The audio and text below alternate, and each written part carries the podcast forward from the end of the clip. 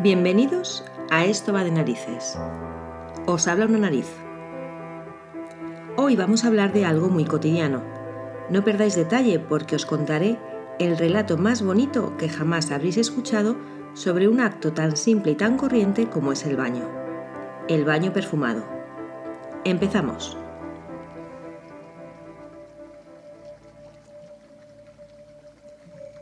Hoy me voy a dar un baño con vosotros Así que os sugiero que si queréis, os preparéis un buen baño caliente con sales aromáticas y disfrutemos juntos de este podcast sumergidos bajo el agua.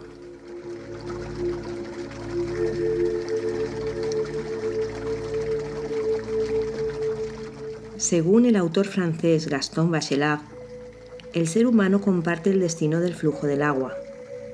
Un ser dedicado al agua es un ser que fluye.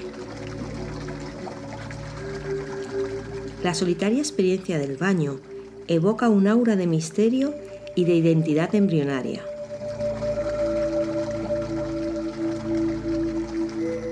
Cuando nos encontramos sumergidos en agua, nos hallamos como a medias entre el mundo real y a medias fuera de él. Es como si estuviéramos en trance, como en un sueño entre estados de existencia. Cuando estamos inmersos en agua, las preocupaciones del día desaparecen.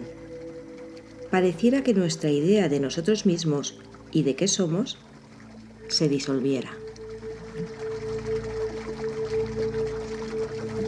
Realmente no es de extrañar esta sensación. Más de la mitad de lo que somos es agua. Y el baño es como si nos recordase que no somos tan sólidos ni tan importantes como nos creemos. El agua caliente del baño nos recuerda también al útero materno. Es como si sacáramos la nariz del presente y nos sintiéramos en un lugar seguro donde todo es bruma y formas borrosas.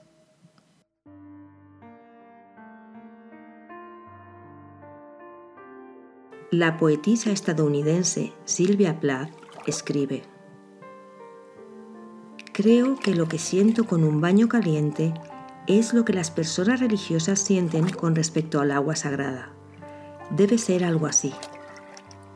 Cuanto más tiempo pasaba en la clara agua caliente, más pura me sentía. Y cuando salía y me envolvía en una de las grandes, suaves y blancas toallas de baño del hotel, me sentía pura y dulce como un bebé.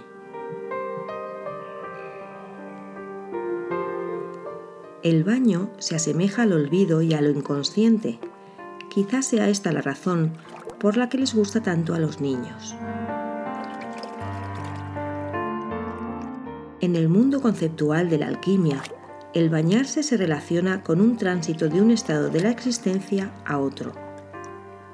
Las representaciones de los matrimonios místicos de los opuestos presentan al sol y a la luna como un rey y una reina bañándose juntos porque purifican así sus impurezas antes de unirse.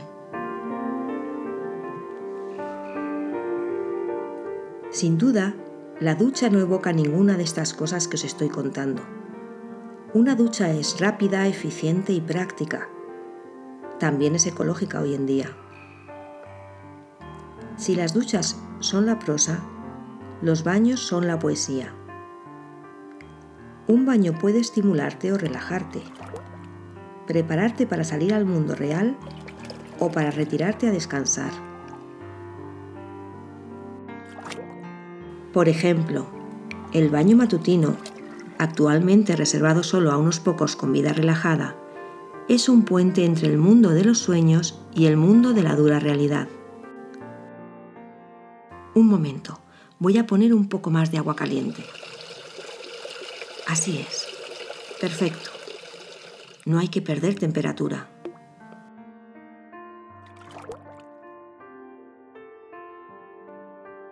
Sin embargo, el baño de la tarde es meditativo. De nuevo me remito al escritor francés Bachelard. Para que el alma esté en paz consigo misma, el agua y la noche juntas parecen adoptar una fragancia común es como si la húmeda sombra tuviera un perfume doblemente fresco. Solo por la noche podemos oler los perfumes del agua con claridad. El sol tiene demasiado olor para que el agua iluminada por él pueda ofrecernos el suyo.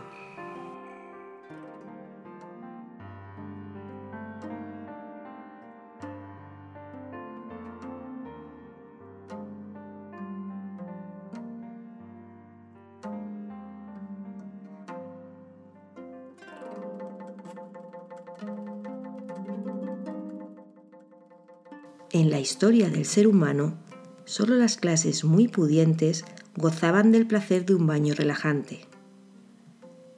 Para el común de los mortales, la experiencia del baño meditativo y en solitario es una invención bastante reciente. Durante siglos, el baño ha sido una institución pública. A veces asistían juntos varios miles de personas al mismo tiempo. En la antigua Roma, el baño público alcanzó su máximo esplendor. Los hombres de buena cuna se reunían allí para ver y ser vistos. Eran verdaderos complejos arquitectónicos que se pueden comparar con los grandes hoteles de cinco estrellas gran lujo en los que se aloja la élite social de hoy en día. El protocolo era el siguiente. Al entrar en los baños públicos, el bañista se desvestía y entregaba sus ropas a un asistente. Luego pasaba por el unctuarium, que se debía parecer a la tienda de un boticario antiguo, con las paredes repletas de estantes con jarros y urnas de todos los tamaños y formas que contenían aceites perfumados y ungüentos. Según cuentan los historiadores, había aceites simples como el rhodium, hecho de rosas, el narcisum, hecho de narcisos, el melinum, hecho de membrillo, el metopium, compuesto de almendras amargas, y el crocinum, que era puro azafrán. Todos estos aceites, impregnados en el cuerpo del bañista, le procuraban un excelente olor y un bonito color, ya que todos ellos tenían vivos colores.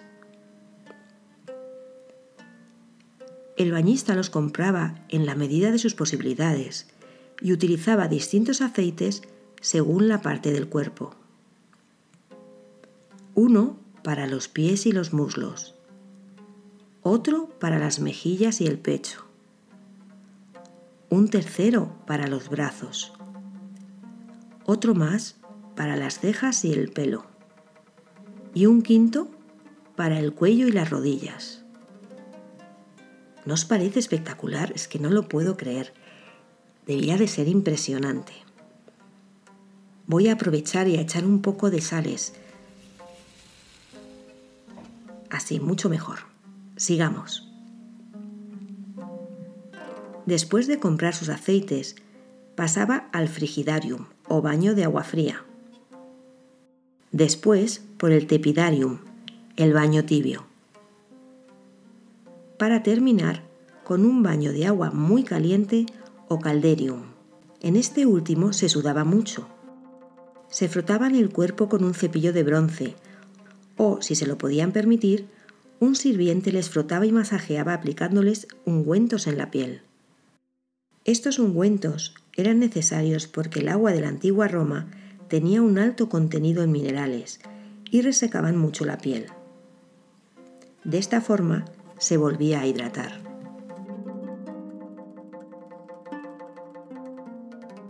Después, el bañista pasaba al labrum para tomar una ducha fría.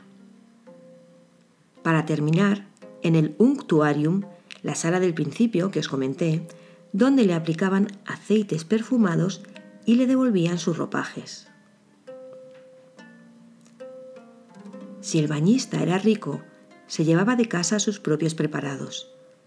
Eran mezclas más complejas y exclusivas que las que se ofrecían en los baños, y las creaban los ungüentarius o perfumeros privados. Estos perfumeros eran químicos considerados como altos sacerdotes de la moda, además de artistas.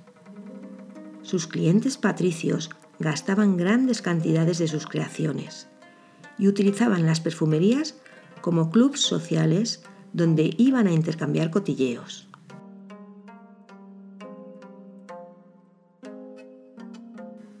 Las mujeres romanas cuidaban su cuerpo, cara y cabello en sus casas gracias a la ayuda de las esclavas.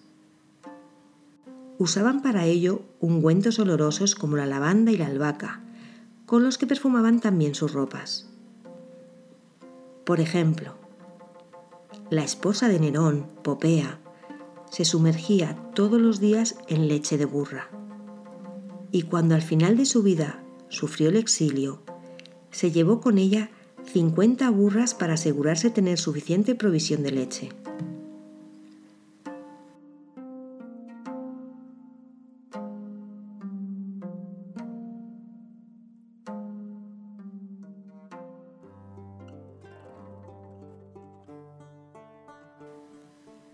400 años después, hombres y mujeres comenzaron a bañarse juntos, pero de una forma bastante casta.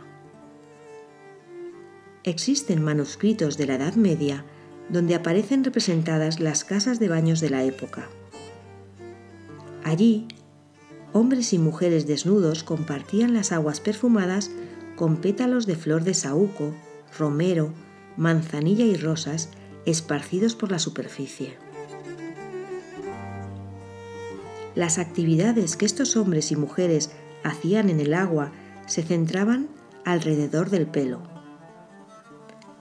A los hombres les arreglaban la barba o les afeitaban y a las mujeres les lavaban la melena con champúes.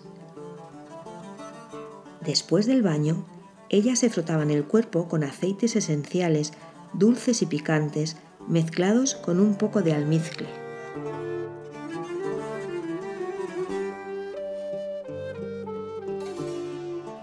En el siglo XVI, con el concilio de Trento, se prohibieron los baños públicos mixtos con el fin de acabar con el pecado en la faz de la tierra.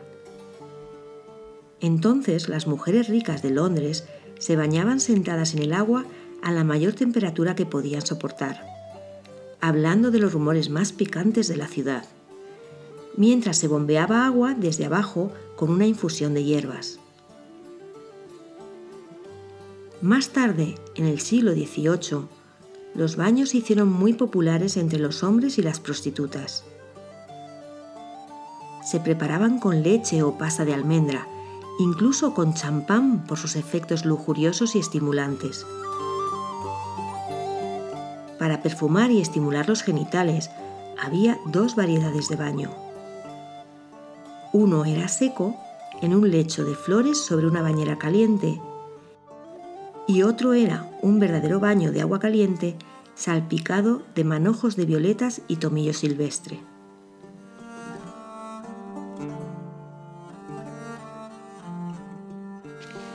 La verdad es que la preocupación por el aseo personal no solo estaba relacionada con los malos olores, sino también con la posibilidad de contraer enfermedades. A finales del 19 se produce una corriente higienista que considera el aseo personal como algo necesario y bueno para la salud.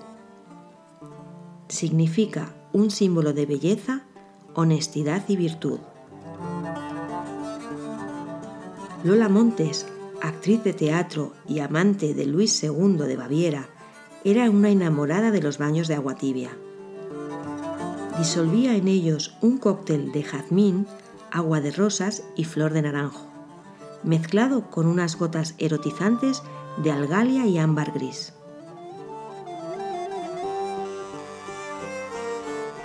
Otro ejemplo era la emperatriz Josefina, que fue la impulsora del jabón en Francia y que preparaba sus baños con agua de rosas y coñac.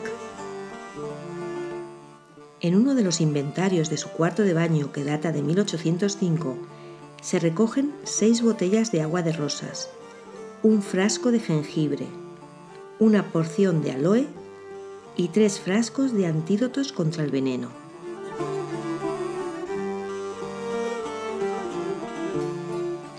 Y un ejemplo más, Napoleón. Napoleón era un hombre poco amante de los perfumes. Tenía un artesano perfumista particular llamado Tissier. Y Napoleón ordenaba cada día a su ayuda de cámara que le friccionase los hombros y la espalda con agua de colonia preparada por Tissier. En resumidas cuentas, que la bañera empieza a convertirse en un elemento imprescindible en el cuarto de baño de la época, junto con el espejo y los aceites. Los perfumistas ampliaban sus negocios y creaban multitud de fórmulas aromatizantes. Mezclas hechas de leche, almendras dulces, agua de cerezas, agua destilada con miel, rosas, limones. Se empieza a poner de moda los balnearios donde la gente se reúne para cuidar su cuerpo. Y se imponen en las casas el baño de manera masiva. En las casas, claro, que gozaban de tener agua. Es verdad que hoy en día no todo el mundo tiene bañera en casa. Se ha sustituido por la rápida, práctica y ecológica ducha. Como habréis podido comprobar por propia experiencia, los hombres y mujeres solo nos bañamos juntos cuando estamos muy enamorados. Sin embargo, un baño de vez en cuando, aunque sea en solitario, o preferiblemente en solitario, es un verdadero placer de dioses.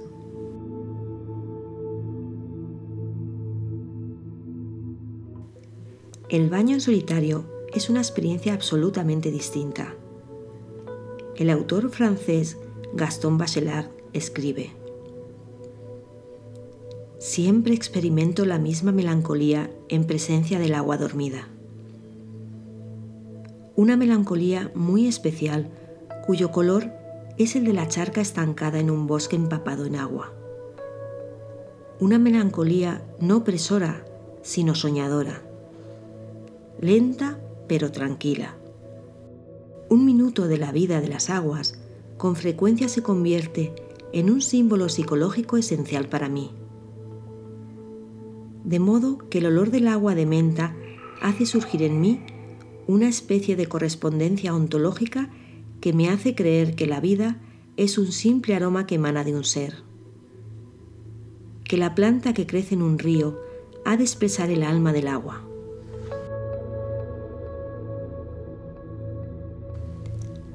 Añadir perfumes al agua es una experiencia sinestésica, es decir, una experiencia de los sentidos. Y además tiene mucha relación con la naturaleza. El aroma resalta la belleza del entorno. Además, cuando estás sumergido en agua, no puedes hacer nada más. Empiezas a respirar más profundamente tu conciencia se dispersa en el agua y en el aire cálido y húmedo como si fuese una fragancia. Te pierdes en tu pensamiento y pierdes la noción del tiempo. ¿Quién no se ha dormido alguna vez de pura relajación en un baño? Entonces, el perfume del baño se eleva hasta hacerse un recuerdo, y cuando sales del baño, este perfume se adhiere a tu cuerpo y te acompaña el resto del día. De tal forma que cuando, tiempo después, tu cuerpo se mueve, libera esta fragancia que te hace recordar el baño y su alquimia. El baño donde todas las cosas son posibles y donde uno es simplemente su ser.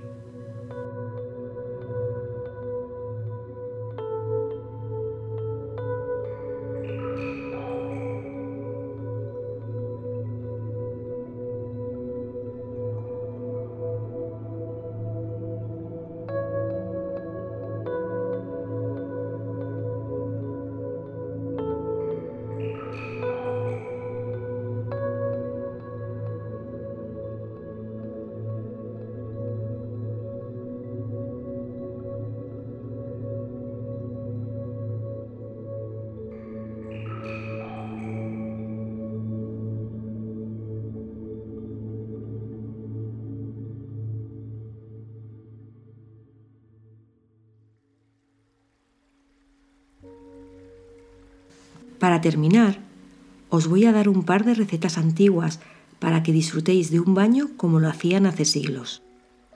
Si os animáis a preparar esta receta, os recomiendo que la guardéis en un frasco o botellita pequeña, preferiblemente con cuentagotas.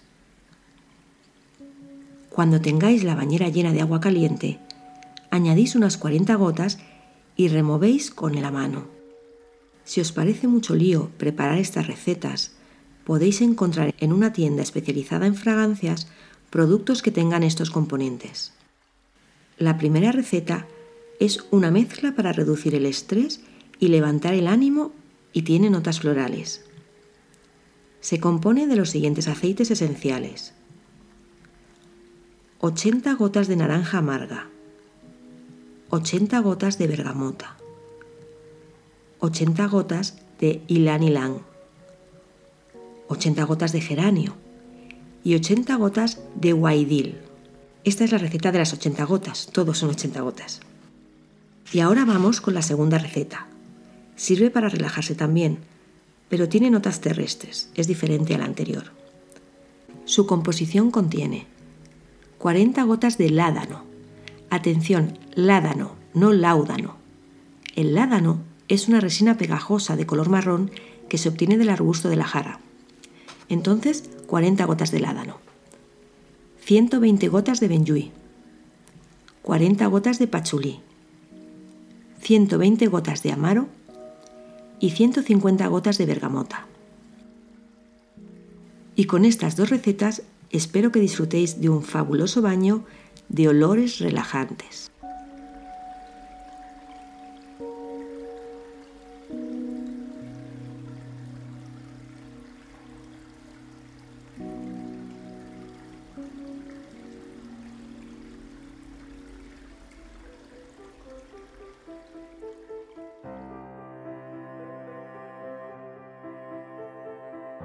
Bueno, oyentes, esto ha sido todo por hoy. Me ha encantado olfatear un día más con vosotros, darme este baño juntos y contaros esas interesantes historias sobre el baño. Quiero agradecer a Mandy Aftel, Rosa González y Avery Gilbert toda la documentación que me han facilitado. He aprendido mucho y espero que vosotros también hayáis aprendido mucho, todos los que estáis al otro lado. Por supuesto, también agradecer un día más a David Ilovich la música de nuestra sintonía, y a Zarco su apoyo permanente. Como siempre, podéis seguirnos por Twitter en arroba esto va de narices. Y si queréis escribirnos podéis hacerlo a podcast arroba. Si probáis alguna de las recetas del baño, escribidme y contadme, ¿vale? Bueno, pues hasta el próximo episodio, si Dios quiere y queréis vosotros. Os prometo que va a ser muy curioso, entretenido. Así que no os lo perdáis. Mientras tanto, oled, oled y oled.